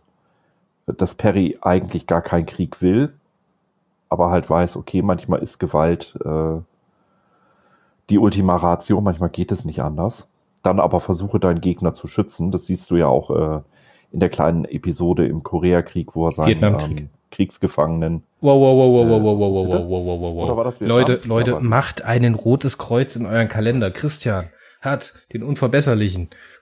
Mario Stas verbessert. Es war der Vietnamkrieg, nicht der Koreakrieg, mein Freund. Ah ja, das darf er. Also wie gesagt, Orte und, und, und äh, Namen sind echt nicht mein Ding. Äh, ich habe auch Kolleginnen, die ich nach, nach fünf Jahren, dass ich mit ihnen arbeite, noch äh, falsch anspreche. es, ist, es ist, das mag mein Gehirn nicht. Mein Gehirn ist für die großen Sachen, nicht für die Details oh. Also auf jeden Fall die, äh, die Situation im Vietnamkrieg, also mit seiner F4 Phantom abstürzt, weil er ein äh, mit irgendwelchem Radarsystem unterwegs ist, wo er Bunkersysteme aufspüren möchte. Er wird abgeschossen, stürzt ab und äh, wird von einem Vietcong aufgegriffen, von einem nordvietnamesischen Soldaten, den er dann halt mitnimmt, um ihn halt nicht töten zu müssen. Das wird dann später wieder referenziert. Seine Tochter ist sein, ihr, sein politischer Gegner, später in einer Debatte oder irgendwas im Solaren Imperium schon, glaube ich. Kann das sein? Ja. Müsste ungefähr die Zeit gewesen sein. Und äh, die ja. findet dann heraus, dass ihr Großvater mit ihm zusammengekommen ist im Vietnamkrieg. Mit so einer kleinen Taschenlampe gibt's da noch eine total schöne, eine total schöne Abrundung von der Geschichte, die der Großvater dann halt bis zu seinem Tod bei sich getragen hat, die er da halt, halt von Perry Roden bekommen hat. Fand ich total schön, wirklich. Ja, und, und da wird die Grundlage eigentlich oder das Verständnis äh, äh, für den Pazifisten, für den Menschen Perry Roden. Die wird dort durch Eschbach schön und vor allen Dingen nachvollziehbar, verständlich hinterlegt. Roden ist halt ein Kind seiner Zeit. Ja, wenn ich mich heute mit älteren Leuten unterhalte, die diese Zeiten ja auch damals mitgemacht haben. Äh, mein Vater ist auch damals äh, in der Familie hin und her gereicht worden, weil seine Eltern damals äh, nach Russland einmarschieren mussten und, und, und, also mein Großvater. Ja. Ähm, das bleibt an den Menschen nicht, äh, das, das geht an denen natürlich nicht spurlos vorbei. Und das hat an meinem Vater auch Spuren hinterlassen. Da merkst du auch, wenn ich, wenn ich heute mit, mit älteren Leuten rede, viele von denen haben auch dieses Problem dann, bis auf ihre Ehefrau und ihre Kinder, äh, so wirklich Bindungen einzugehen, sich an Menschen zu binden, Freunde zu schaffen, das fällt denen nicht so leicht wie uns. Es ist vor allen Dingen, was ich sehr, sehr schön finde, ist die Episode mit seinem Vater und diesem Atombombentest. Erinnerst du dich? Der dann halt zu dem ja. Schluss kommt, als Betrachter dieser, dieser Waffe, die da eigentlich entwickelt wird, oder dieser Bedeutung dieser Waffe, sagt er, das ist so ein Verbrechen an der Schöpfung. Ne, wir haben da wieder dieses amerikanisch-christliche, übersteigerte immer wieder mit drin, an der Schöpfung. Und deswegen kann es heutzutage nicht mehr gut sein, Soldat zu sein, weil gegen diese Zerstörungskraft, diese pure, ekelhafte Kraft kann man nicht anwirken. Und das scheint dann auch so in Perry Roden so eine, so eine Abscheu gegen diese Waffe zu haben. Oder zu bilden. Ja, wobei das, wobei man da ja Perrys Vater äh, eigentlich den Oppenheimer zitieren lässt, ne, mit dem, mein Gott, was haben wir getan? Ja. Toll. Also gerade diese kleinen Episoden, das ist total, weil es dann auch in Perry Roden nicht direkt angesprochen wird, man aber aus seiner Entwicklung heraus ablesen kann oder aus seinem Handeln im Roman heraus ablesen kann, dass es halt einen bleibenden Eindruck auf ihn hinterlassen hat. Dann später auch diese Situation, als sich die mit seiner Mutter, als sich der Tod von seiner Schwester so ein bisschen auflöst. Du erinnerst dich, als ihr der Onkel Kenneth ihn dann oder die Mutter dann zwingt, dieses Problem, was er in Perry erkannt hat, das ist nach der Tin Can Geschichte, wo sie die dann am Ende hops nehmen, äh, in Florida. Kommt es dann zu dieser Katharsis, als die Mutter sich dann endlich eingesteht. Nicht aus sich heraus, sondern halt durch den Onkel, ähm, dass sie am Tod der Tochter schuld ist. Und halt nicht Perry. Und dadurch, dass er die Mutter das sagen hört, bildet sich so dann das Gefühl heraus, auch wieder, es wird nicht direkt angesprochen, aber später sind die Gespräche, die er mit seinen Eltern führt, auf einem ganz anderen Level. Da hat er dann zum Beispiel die Situation, als er ja. mit seinem Vater spricht, ob er das Militär verlassen will. Oder was er jetzt am Ende machen will, dass sein Lebenstraum so scheitert. Na, er geht ja dann in diese, gerade nachdem Stark leider abgesagt wird und er dann in den Vietnamkrieg muss, in der, im klimaktischen Moment dann in den Studentenunruhen in Paris 1968, ähm, kommt er dann in dieses Tief rein und da gibt's dann auch Gespräche mit seinem Vater, wo er dann später zum Liftwing, um die Starlifter zu fliegen, die C-141, sehr, sehr stark, tolle Gespräche. Man, es fühlt sich so an, als würde man zwei echte Menschen bei einem echten Vater-Sohn-Gespräch mit einer echten Geschichte, die sie miteinander haben, ähm, betrachten und da Zeuge werden. Und das ist wirklich so richtig, richtig toller Moment, den das Buch, der dann halt auch wirklich motiviert, äh, im Page-Turner-Prinzip da durchzugehen und die Sachen einfach wegzulesen. Man will dann immer mehr von diesem Zeug. Später gibt's dann halt leider nicht mehr so viel davon. Ja, weil da auch die Heftserie natürlich auch wieder sehr viele Vorgaben geliefert hat, ja. Ähm, man kann das Buch eigentlich so einteilen. Das erste Drittel ist halt Buddenbrooks Geschwafel und Exposition. Das zweite Drittel ist dann halt wirklich, ähm, ja, wie gesagt, Action. Ja, das ist so eine. Und das dritte das Drittel ist, so ein ist dann halt bisschen eine Mischung aus Fade Away. Der junge Wärter und äh, Unterm Rad. Wenn du die beiden Sachen kennst. Also der junge Wärter, ja, kenne ich. Oh Gott. Für mich. Ich will zumindest. das nicht. Ich will mich nicht dran erinnern.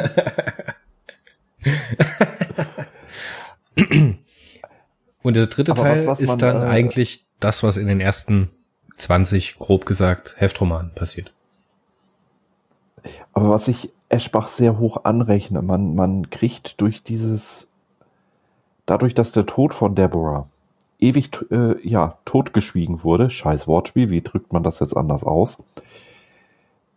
Perry hat sich ja wirklich lange Zeit äh, selber die Schuld gegeben.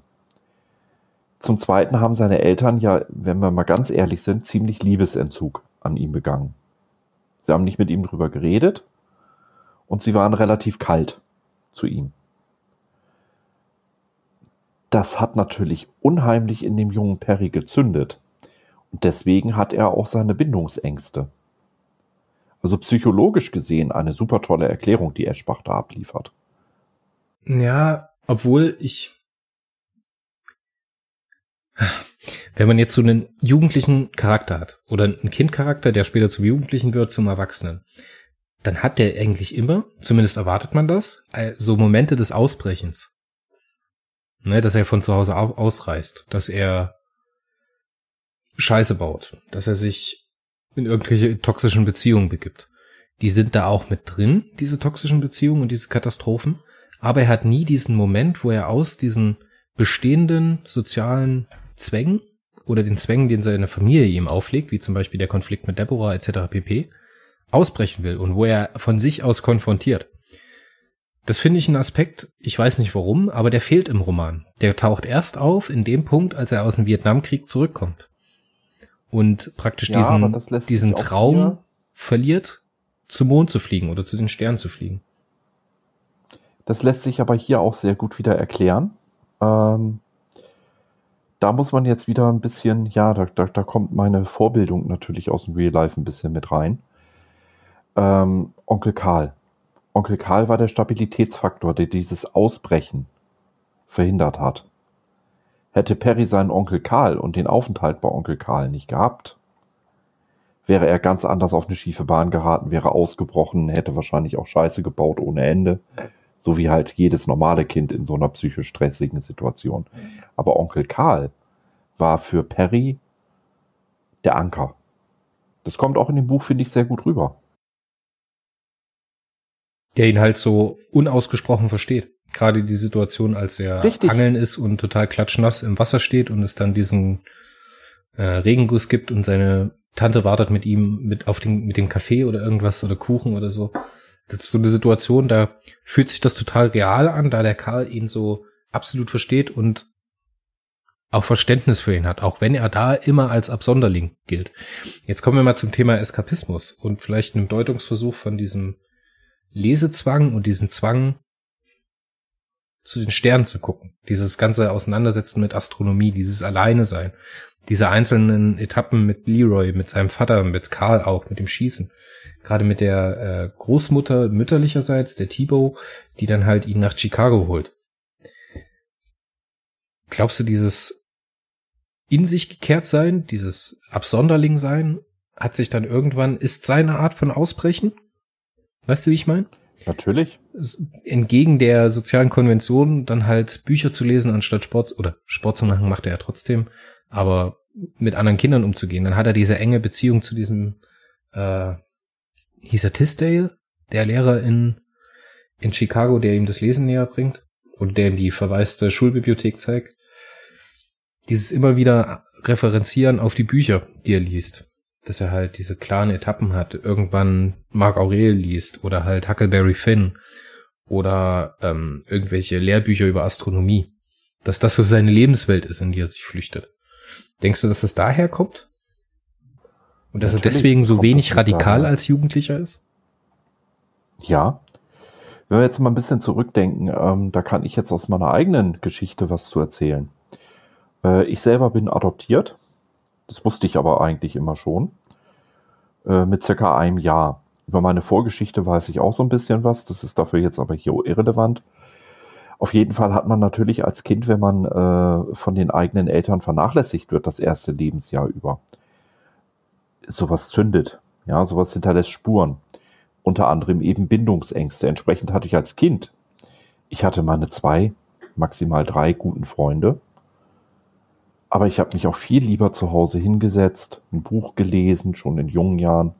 Mein erstes Perry mit acht Jahren. Äh, habe natürlich erstmal sehr wenig verstanden, aber bin halt in die Serie sehr, sehr jung eingestiegen, also eigentlich fünf, sechs Jahre zu früh. Ich habe Dune, der Wüstenplanet, mit sieben gelesen und habe ihn verstanden. Uff. Ja, ich, ich habe dazu noch, noch ein bisschen ein Problem. Ich bin äh, Legastheniker und unser damaliger äh, Bibliothekar, Klaus Seehafer, auch ein Autor, der hat mich damals über Comics und äh, Mark Brandis ans, ans Lesen motiviert. Und Lesen war mein Eskapismus, damit ich nicht über die Scheiße, die im Leben passiert, nachdenken musste. Klar, ich war ein bisschen wilder als Perry in den jungen Jahren. Ich habe auch meinen Ausbruchsversuch durch Scheiße bauen gemacht. Alles gut aber nie so in, in dem Maße wie andere aus meiner Altersgruppe. Was denen natürlich dann auch suspekt war, ne? Statt einer Prügelei habe ich lieber gesagt, weißt du was? Du gewinnst, ich gehe nach Hause, lass mal. Wir müssen ganz dringend mal über Mark Brendes sprechen, weißt du das? Äh, ich habe sie letztens mal wieder versucht zu lesen. Ähm, Sie haben mich als Jugendlicher fasziniert, als Erwachsener muss ich sagen, nö. Ich hab's akut auch nicht mehr. Ich wusste aber früher, dass ich, wie hieß denn das, Partisanen im Weltall? Sternpartisanen Mhm. oder sowas? Ach, Die Weltraumpartisanen. Weltraumpartisanen, genau. Fand ich fantastisch. Das war so ein Ding, ich glaube, die sind bei Bastei Lübbe rausgekommen. Kann das sein? Oder Goldman? Oh, ich weiß es nicht mehr. Ich weiß nur, dass es dicke Bücher in der Bibliothek waren. Ich habe mir aber vor zwei Jahren äh, den ersten Roman nochmal als, als E-Book geholt. Ähm, ich habe ihn nicht über Seite 30 hinaus geschafft, weil es mir okay. einfach. Es hat mich nicht mehr abgeholt. Ja, hingegen habe ich jetzt äh, gerade, bin ich am Lesen, ähm, das erste Buch von Battletech. Äh, Battletech, Genau, William H. Keith Jr., äh, Entscheidung am Thunder Rift, den ich damals ganz schrecklich fand und den ich im Moment gerade feiere aufs Allerderbste, wie geil der eigentlich ist. Und da gehört dann für mich rein, manche Bücher brauchen ein gewisses Alter beim Leser. Mark Brandis ist, glaube ich, wirklich so ein Ding für jüngere Leser, während ähm, Battletech, ich glaube, da brauchst du ein gewisses Alter für, um es wirklich nachzuvollziehen können, was in den Protagonisten vor sich geht. Ja, auf jeden Da Fall. hingegen finde ich wieder den Eschbach geil, weil egal aus welcher Altersgruppe ich frage, fast jede Altersgruppe ihn gut fand. Ich will noch ganz kurz meine Mark Brennes Geschichte zu Ende erzählen. Den hatte ich, wie so viele Bücher, als äh, preisreduziertes Mängelexemplar für 2,54 Euro gekauft. Eurozeiten, ne? Da sieht man wieder den Altersunterschied. Ich weiß gar nicht, wann die rausgekommen sind. 80er, 90er, kann das sein? Später 80er, früher 90er, würde ich jetzt mal tippen.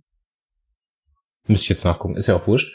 Auf jeden Fall hatte ich da diesen Band und ich hatte zwei Teile. Das ist ja auch eine richtig lange Serie. Ich glaube, sieben Bücher oder sowas gibt's da davon.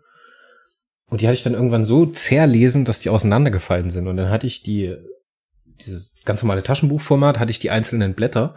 Aber irgendwann, und das erinnert so ein bisschen an äh, Marc Aurel Selbstbetrachtung aus dem Perry Eschbach-Roman, dass ich die irgendwann wegschmeißen musste, weil mir Seiten abhanden gekommen sind. ich habe da, wie gesagt, Aua. total, total romantische Erinnerungen daran. Und ich würde es gerne mal wieder lesen. Ich guck mal, ob das irgendwo verfügbar ist.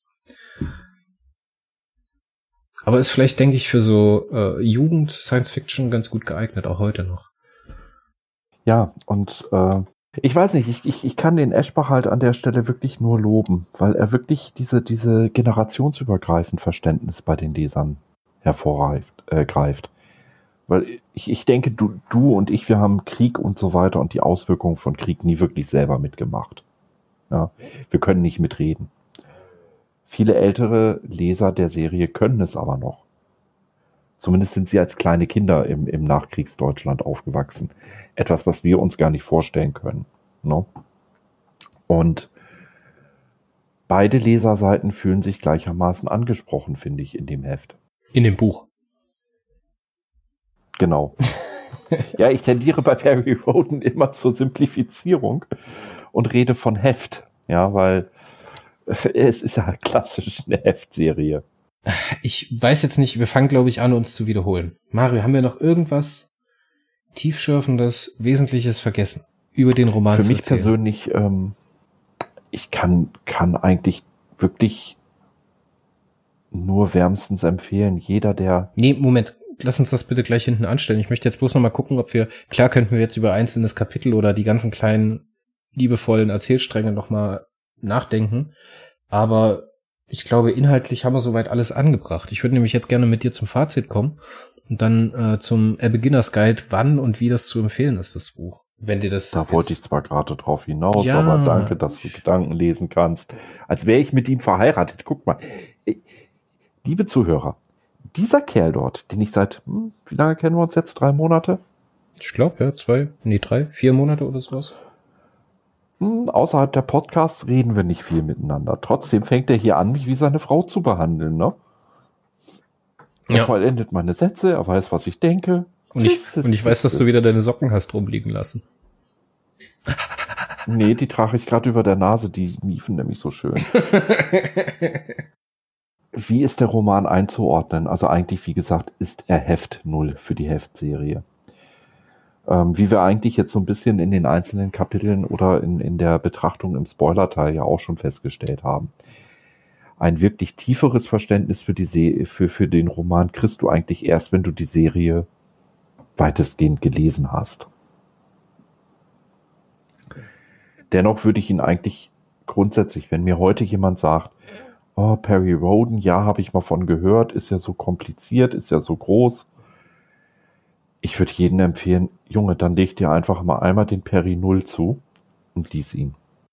Also abschließend muss ich wirklich sagen, in meiner jetzigen Situation, ich habe das vorhin schon mal versucht anzusprechen, ich weiß nicht, ob ich von einem Kaltstart aus das Ding so durchgezogen hätte und ob mich das jetzt so bewegt hätte, wenn ich nicht vorher die, äh, wie gesagt, ich bin jetzt irgendwo bei den niedrigen 30 61ern, also 30 60ern und bei den, ich glaube bei uff, 9 oder 10 in der klassischen Serie.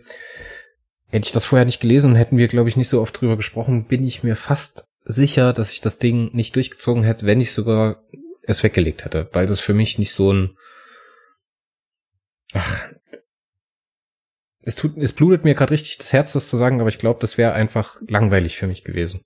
Hätte ich davor nicht versucht, ein bisschen ins Perry Roden Universum reinzukommen.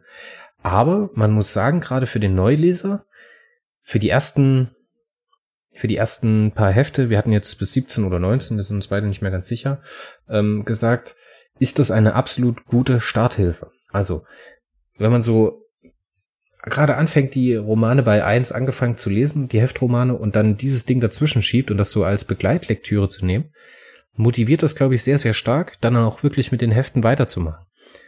Weil es viele Dinge tut, die die ersten Romane oder die ersten Heftromane nicht getan haben oder nicht tun konnten. Wir hatten von, wir hatten auch schon beim letzten Mal drüber gesprochen. Dadurch, dass es ja auf 30 Hefte ausgelegt war, die Serie am Anfang, haben die halt sehr, sehr viel rausgestrichen und wollten schnell viel Geschichte unterbringen. Das haben sie auch geschafft. Und das haben sie in Unternehmen Stardust auch gut gemacht. Danach geht's ein bisschen die Kurve nach unten, muss man sagen. Gerade auch bei, wenn wir jetzt in Silberbänden sprechen, beim Mutantenchor, diesen Zyklus, also diesen, diesen drei, vier, sieben Heften oder was es ist, ähm, da geht's ein bisschen runter.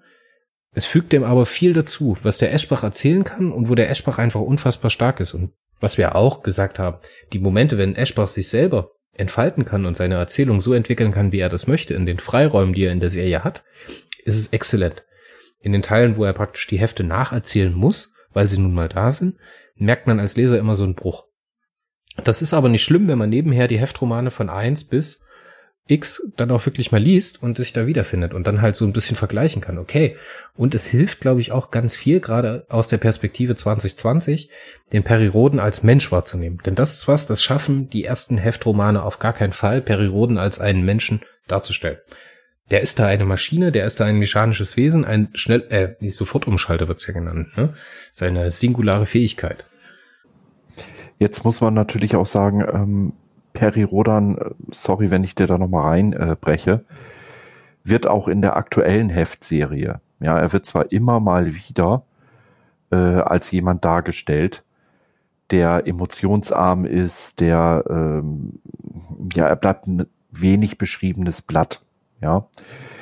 Klar, in den aktuellen Heften ist es ein bisschen mehr geworden als in den ganz alten Heften, nur das ist auch so ein bisschen dem Romanheft Helden Dasein gefristet oder geschuldet. Ähm, du kannst einen Hauptakteur einer Heftromanserie, die anfangs von vier Autoren, jetzt später irgendwo bei, ich glaube, wir sind bei 70, 80 Autoren, ja, mit, mit den Gastautoren dabei.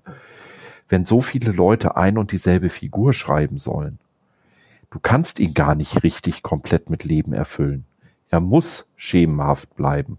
Er muss flexibel bleiben. Das habe ich auch. Sonst hast du nur Widersprüche. Das habe ich auch nicht gemeint. Das ist eher so. Natürlich muss er schemenhaft bleiben, aber trotzdem kann er ja als Mensch verständlich sein, weißt du, dass er sich wie ein Mensch anfühlt. Und das sind die ersten Romane nicht. Das ist der Eschbach aber schon. Da kommt er mir vor wie ein Mensch. Ja, Dann haben wir immer noch das Problem der Prädestination ne, und dem Eingreifen in seine Entwicklung dass er sich praktisch nicht frei entwickeln darf, muss man ja sagen. Das tut mir auch für den Charakter sehr leid, denn da hätte er noch mehr Potenzial nach oben gehabt, um da einfach so ein bisschen mehr, gerade für den, für den Anfängerleser, dadurch, dass es ja ein Beginners Guide sein soll, hätte er mehr sein können. So. Aber für einen Anfänger, der in den Startlöchern steht und noch am Anfang ist, ist das, denke ich, ein gutes Roman. Wie ist denn eigentlich die äh, mittlerweile die äh, Aufnahme, die Rezeption im Fandom. Wie geht man denn da damit um? Ich weil du bei dir ist es extrem gut weggekommen. Das sieht man auch auf deiner äh, an deiner Review auf warpcore.de.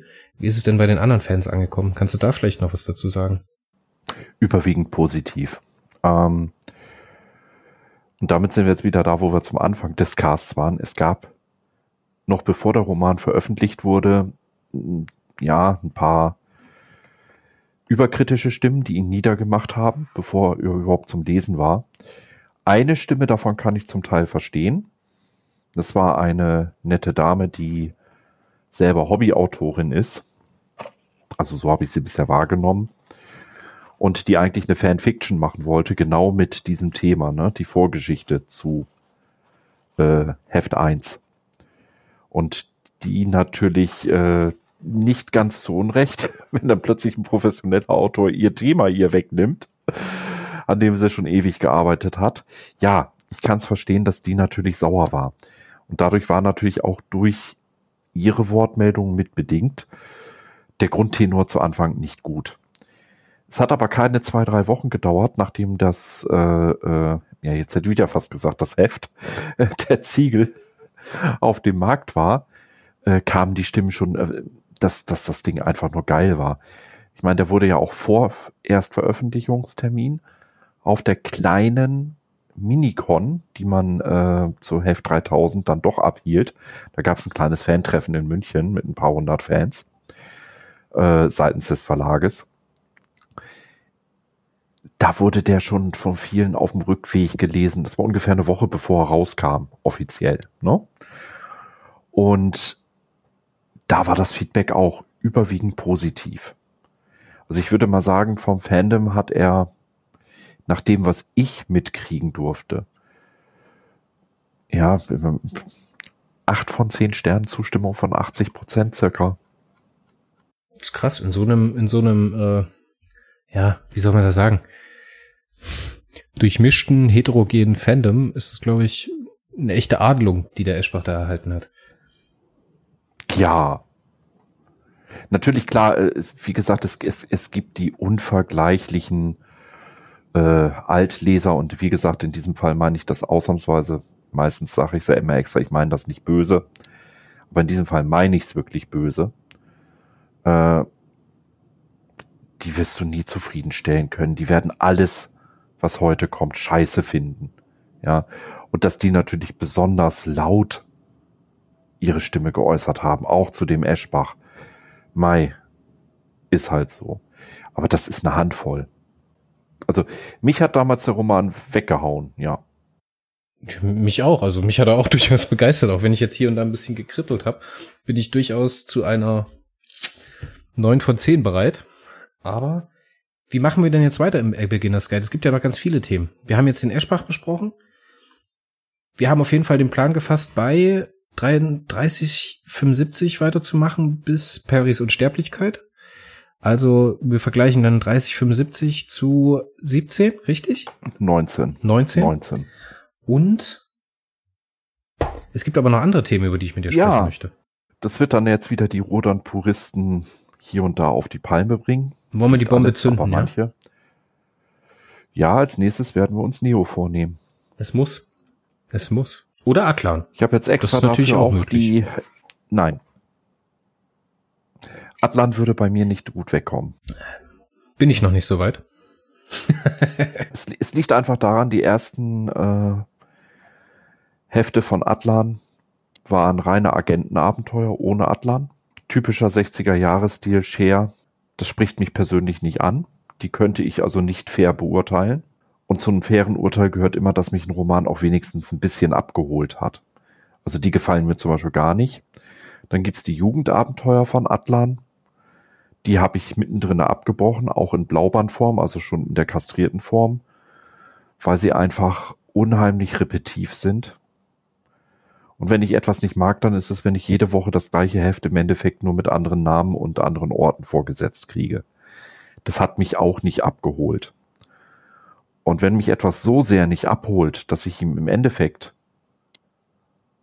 sofort, wenn ich das Heft in der Hand habe, sage, Bäh, dann kann ich nicht fair urteilen und nicht fair rezensieren und auch nicht fair drüber sprechen. Deswegen möchte ich Atlan rauslassen, aber Neo muss auf jeden Fall rein. Dann lass uns mal so machen. Ich gucke jetzt mal, wie weit ich komme. Ich werde nämlich, ich, wie gesagt, ich gerade schon erzählt, wo ich ungefähr stehe, ähm, wie weit ich vorankomme, bis wir bei 3075 sind. Aktuell, warte mal, ich habe hier gerade, ich habe mir jetzt auch ein Heftabonnement gemacht. Ich kriege jetzt immer die Hefte zugeschickt. Ich mache jetzt mal auf und guck mal, wo wir aktuell sind.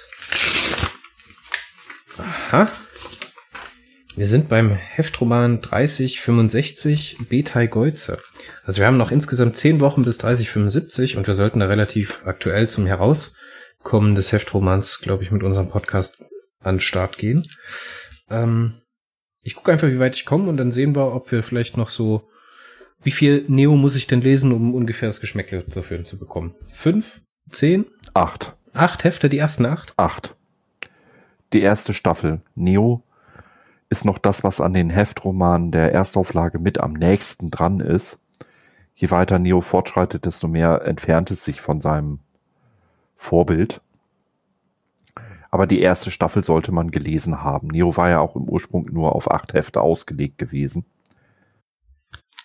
Ich schreibe mir das mal ganz kurz auf, der nächste Beginner-Guide. Und ja, dann lasse ich die nächste Bombe platzen dazu. Wir wissen noch nicht ganz, wie schnell ich vorankomme. Im Moment ähm, mache ich es über Hörbücher, neben den anderen Sachen, die ich nebenbei mitmache und sehr viel beruflicher Verpflichtung. Da hat sich bei mir ja auch einiges geändert, aber es wird äh, die ersten Neos, äh, die erste Staffel im Laufe diesen Jahres auch noch auf Warpcore geben mit Betrachtung in meinem unvergleichlich arroganten Stil. Alles klar, da ist der Plan geschmiedet.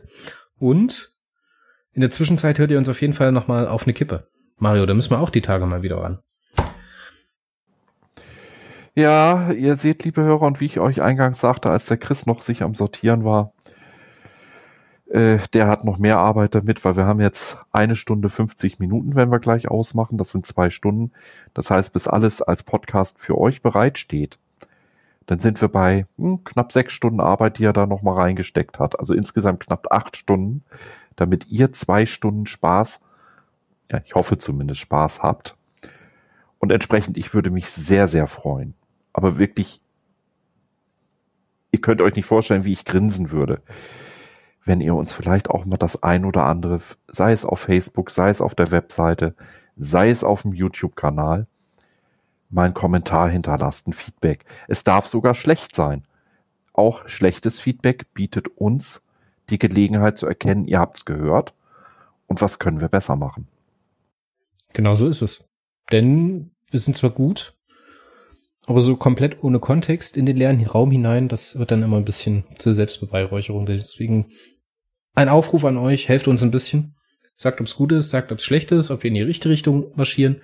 Wenn wir so kontroverse Themen wie Neo besprechen oder wie wir über Picard gesprochen haben oder wie wir jetzt auch über Storytelling sprechen werden, das ist ja so das nächste, der nächste große Themenblock für den Warpcast, den wir vorbereiten. Gebt uns da mal einfach ein Feedback. Wenn euch der Sound nicht passt, wenn euch Mario nicht passt, wenn ich mir euch nicht passe, einfach mal Bescheid sagen. Dann werden wir sehen, wie wir drauf reagieren. Das würde uns sehr freuen. Das Einzige, was ich weiß beim Feedback, mein Gehuste. Ja, liebe Hörer, damit müsst ihr leben. Ich bin Raucher, das ist Raucherhusten. den versucht der Chris schon rauszuschneiden, so gut er kann. Aber das würde den zeitlichen Rahmen sprengen, wenn wir ihn komplett rausnehmen. Also da müsst ihr drüber weghören. Das äh, lässt sich nicht ganz vermeiden. Alles klar, Mario. Bist du soweit? Ja. Du oder ich? Ich weiß es nicht. Ja, dann sagen wir es doch gemeinsam. Tschüss, Chris. Tschüss, Mario. Nee, das macht keinen Sinn. Tschüss, Chris. wir haben es versemmelt. Ist egal. Das lassen wir drin. Das lassen wir drin. Auf Wiederhören, bis zum nächsten Mal. Tschüss. Gute Nacht.